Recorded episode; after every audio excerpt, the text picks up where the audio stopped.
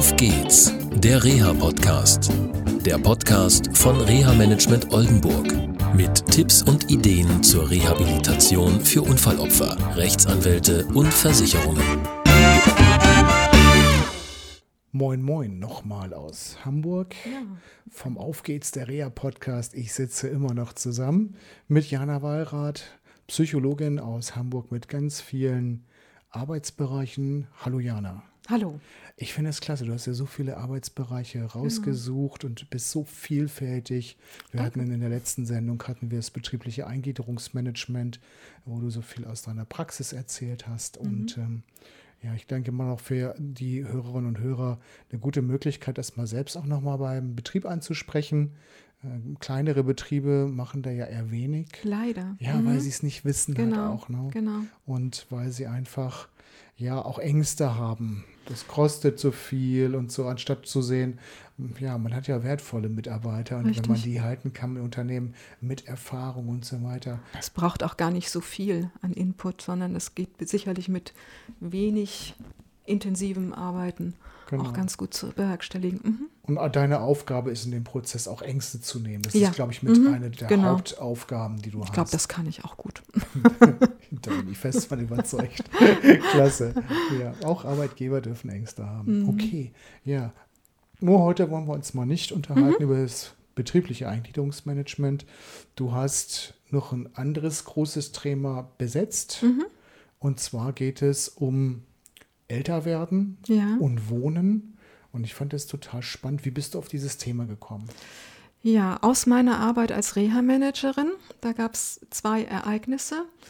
Einmal das erste, dass ich eine auch über 80-jährige Frau mit begleitet habe in der Reha und sich dann doch, als es schon gut schien, herausstellte, dass sie eine Pseudarthrose, also zwei nicht zusammenwachsende Knochen in ihrem Bein hatte und sie dann ganz spontan sagte, ach, dann gehe ich jetzt ins Heim, dann lasse ich mich bedienen.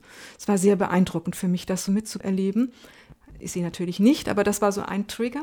Und der andere Trigger war eine Geschichte auch mit einer 92-jährigen Frau, die dann ihre Wohnung aus den 40er Jahren irgendwann mal in diesem Prozess tatsächlich nicht mehr wieder betreten konnte und in ein Heim gehen musste. Ich half mit dabei, dieses Heimzimmer zu suchen und habe gesehen, wie das nach so einem langen, selbstbestimmten Leben, das war eine ganz lebenslustige und ähm, kontaktfreudige Frau, die dann sich auf 40 Quadratmeter, ach weniger, 25 Quadratmeter beschränken musste, war schon beeindruckend zu sehen. Und ich habe in meinem Studium das als Schwerpunkt gewählt, als Psychologin, habe meine Diplomarbeit darüber geschrieben, über ins Heimgehen und meine Dissertation über Wohnprojekte, also die Vorsorgetreffen äh, fürs Älterwerden verfasst. Also so gesehen bin ich relativ gut und breit aufgestellt in diesem Thema unterwegs gewesen.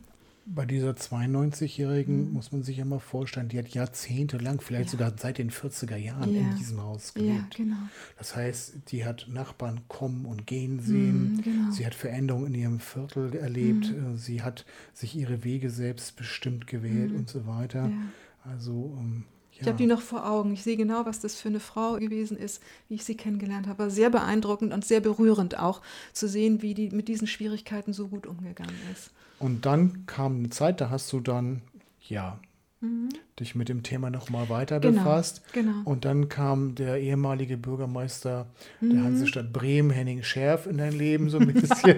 ich habe ihn nicht, nicht persönlich ganz, kennengelernt. Nicht persönlich, nein. aber äh, genau. zumindest mit seiner Idee, ja. ähm, ein Wohnprojekt äh, zu initiieren, mhm. junge, alte Menschen und da stellt sich mhm. natürlich immer die Frage, ja gut, Henning Scherf war Bürgermeister mhm. gewesen, der hat natürlich einen anderen Verdienst, genau. einen ganz anderen finanziellen Hintergrund und, und, nicht jeder ist so finanziell aufgestellt, das genau. muss man auch so sagen. Genau. Und da stellt sich immer die Frage, ja, ist das nur was für die in Anführungsstrichen reichen Menschen, mhm. so ein Wohnprojekt? Oder kann man auch sagen, dass der Normalbürger mhm. sowas auch erreichen kann? Und wo sind die Ecken und Kanten, wo sind die Chancen und wo sind die Probleme? Mhm.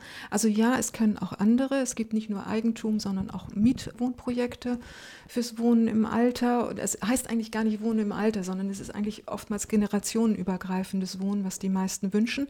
Finde ich auch ganz großartig der Pferdefuß ist eigentlich mit Ende 50, Anfang 60 anfangen muss, sich so etwas zurechtzulegen, sich dazu bereit zu erklären, dass man das machen möchte. Und dann dauert es doch oftmals mindestens fünf Jahre, oftmals zehn Jahre, bis dieses Projekt steht, ganz viel langen Atem muss man haben, wenn man das toll findet. So gesehen ist es als Perspektive für das Wohnen im Alter nicht so leicht zu realisieren und wahrscheinlich für die meisten nicht gut zu erreichen. Also das ist ein toller Begriff, aber nicht eine tolle Alternative, die man schnell und gut erreichen kann. Also nicht einfach Wohnung umbauen, fertig. Ja. So ist es halt nicht. Nee, genau. Und ähm, ja, es kommt dann ja immer das Schlagwort äh, betreutes Wohnen. Ja, toller das ist Begriff. Ja, auch, ist ja, mhm. ja, das ist aber, glaube ich, viel Marketing ja, auch dabei. Ja, betreutes Wohnen ist Mieten, äh, Mietwohnung bewohnen mit einem Pflegedienst und vielleicht noch Zusatzdiensten. Grundsätzlich sehr gut, kann man gut gebrauchen ist aber oftmals bei Menschen, die das hören, äh, da geht das Herz auf und die denken, oh, jetzt bin ich sicher. Ja, wahrscheinlich schon, aber nicht nur. Man muss doch noch eine ganze Menge selber machen. Mhm. Bei diesen Wohnprojekten, du hast gesagt, lange Atem. Ja. Was muss man da alles dann organisieren und bedenken? Weil wenn man diesen langen Atem hat, warum kann man nicht einfach ein Haus mieten oder ein Haus bauen, mhm. äh, mit mehreren Leuten zusammen, Eigentumswohnung da schaffen und ja, dann baut man das einfach auf. Wo sind mhm. dann die Kniffe? Gibt es auch gesetzliche Problematiken, also Einschränkungen mhm. oder woran liegt das? Gesetzlich eher nicht. Es ist eher der, der, Prozess des Miteinanders, der eigentlich grundlegend dafür ist, dass ein Projekt ein wirkliches Projekt ist, im Sinne von, wir bilden uns eine Gemeinschaft, mit der wir zusammen das kommende Leben gut gestalten, mit Jung, mit Alt, mit behindert oder nicht behindert, mit sozial stärker, mit sozial schwächer. Diese Quadratur äh, des Kreises soll eigentlich hergebracht werden und das läuft nur, wenn man sich lange genug kennt, weiß, weiß, wie Prozesse laufen, wo kann ich mich drauf verlassen, wo kann ich mich eher nicht drauf verlassen und wenn ich Hilfe brauche, wo kann ich hingehen und äh, kriege auch Hilfe, die ich dann tatsächlich brauche. Das muss wachsen, wie im sonstigen Leben letztendlich auch. Okay, althergebracht, beziehungsweise auch in der Presse immer wieder veröffentlicht ist, wir sind eine alternde mhm. Gesellschaft, ja. wir haben riesige Probleme mit Pflege ja. etc. Ja. Es gibt ja Pflegeneuregelungsgesetze, mhm. da haben wir noch eine Sendung äh, seinerzeit gemacht mit ähm, Jasmin Kunstreich aus Hesel. Mhm. Um, ja, wie sieht das aus? Also ist es so? Also jetzt alle alten Menschen, sage ich ein wenig plakativ, mhm. die müssen auch gepflegt werden oder wie ist die Realität? Die Realität ist sicherlich so, dass man im Alter zunehmend pflegebedürftig werden kann. Sicher. Ich denke allerdings auch, dass man sich ein, in Teilen jedenfalls darauf vorbereiten kann indem man sich einen Wohnraum aussucht, der schön zentral ist, der vielleicht wenig äh, Hindernisse beim Verlassen und Betreten bringt und dass ich auch die Vorsorge treffe, dass ich mich gut vernetze mit den Menschen in der Umgebung, mit meiner Familie, mit Freunden und aktiv am sozialen Leben um mich herum teilnehme. Ich glaube, das ist die bessere Vorsorge als alles andere. Okay, also auch die Möglichkeit zu schaffen, da zu bleiben, wo man ja, seine Wurzeln genau. hingeschlagen hat. Richtig.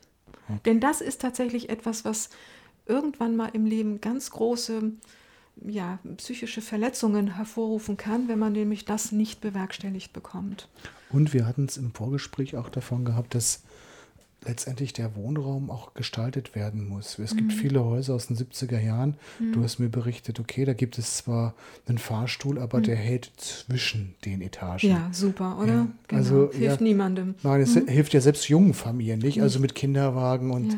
Ich erinnere mich an die Zeit zurück, als meine beiden Töchter mal klein waren. Das war mhm. ja auch ähm, sehr, sehr, schwierig. Mhm. Ähm, wir haben damals in Frankfurt gelebt im dritten Stock und äh, Altbau das war schon echt eine Aufgabe. Ja, ganz genau. Oder ja. wenn du dir ein Bein gebrochen hast, nützt dir das auch nicht. Hier ist es oftmals so in Hamburg, dass es im sogenannten Hamburger Eingang, so nenne ich das, ist. Also hinten geht es schon ebenerdig weiter, aber am vorne sind erstmal drei oder vier Stufen. Wenn du einen Gehwagen brauchst oder einen Rollstuhl brauchst oder einen Kinderwagen hast, ist schon schwierig. Mhm. Es darf auch viel nachgedacht werden, wenn es um das Schlagwort Inklusion geht. Denn ja. ich denke eigentlich, inklusives Leben fängt auch da an, Menschen mit Einschränkungen auch dort Zugänge zu schaffen, die jetzt ja noch ja, verhindert mhm. werden. Ne?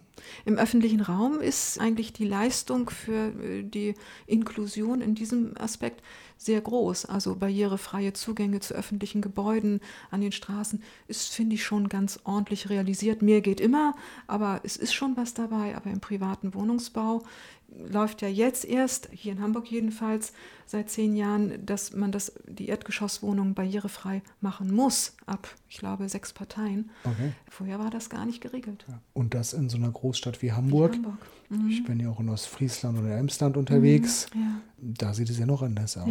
Ja. Nicht? Da hat man die ländliche Situation und wir kommen bei unseren Betroffenen, die wir eingliedern, mhm. in den häuslichen Bereich immer wieder an Grenzen halt, ne? ja. weil das auch nie mhm. berücksichtigt worden nee, ist. Genau. Und es gibt halt, wie du auch eingangs sagtest, immer die Wohnsituation, ein Haus aus den 30er, 40er Jahren, ja. da ist vieles limitiert durch die Bausubstanz ja. allein schon. Ne? Mhm. Diese 92-Jährige, sagte ich dir im genau. Vorgespräch, die kam noch nicht mal mit ihrem Rollator in ihr Bad rein, weil die Tür so schmal war, dass ein klassischer Rollator nicht durchging. Und die Badezimmer sind ja auch so klein, dass man nicht mehr umbauen kann. Ja, das genau, Leben war ja genau, auch immer ging gar nichts nicht. mehr. Okay, mhm. super. Jana, vielen Dank Gerne. für diesen Aspekt. Mhm. Junge Leute mögen das vielleicht nicht immer so sehen und wir mhm. haben auch zunehmend mit älteren Herrschaften zu tun, mhm. die Unfälle erleiden und ja. wo das immer wieder ein Thema ist und wo auch auf einmal Notsituationen entstehen und auch Familienangehörige mhm. Panik bekommen, ja, wie sie das für die Zukunft genau. hinbekommen halt. Also vielleicht jetzt schon mal so den Blick auf die baulichen Gegebenheiten in der eigenen Wohnumgebung, in der Nachbarwohnumgebung werfen. Ich glaube, das hilft, die Ängste, die damit verbunden sind oder die irgendwann dann plötzlich vor einem stehen, ähm, ja, zu minimieren, sagen wir mal so. Okay, mhm. super. Vielen Dank für dieses Gespräch. Gerne. Okay, tschüss. Tschüss. Das war eine Folge von Auf geht's, der Reha-Podcast. Eine Produktion von Reha Management Oldenburg. Weitere Informationen über uns finden Sie im Internet unter www.rehamanagement-oldenburg.de.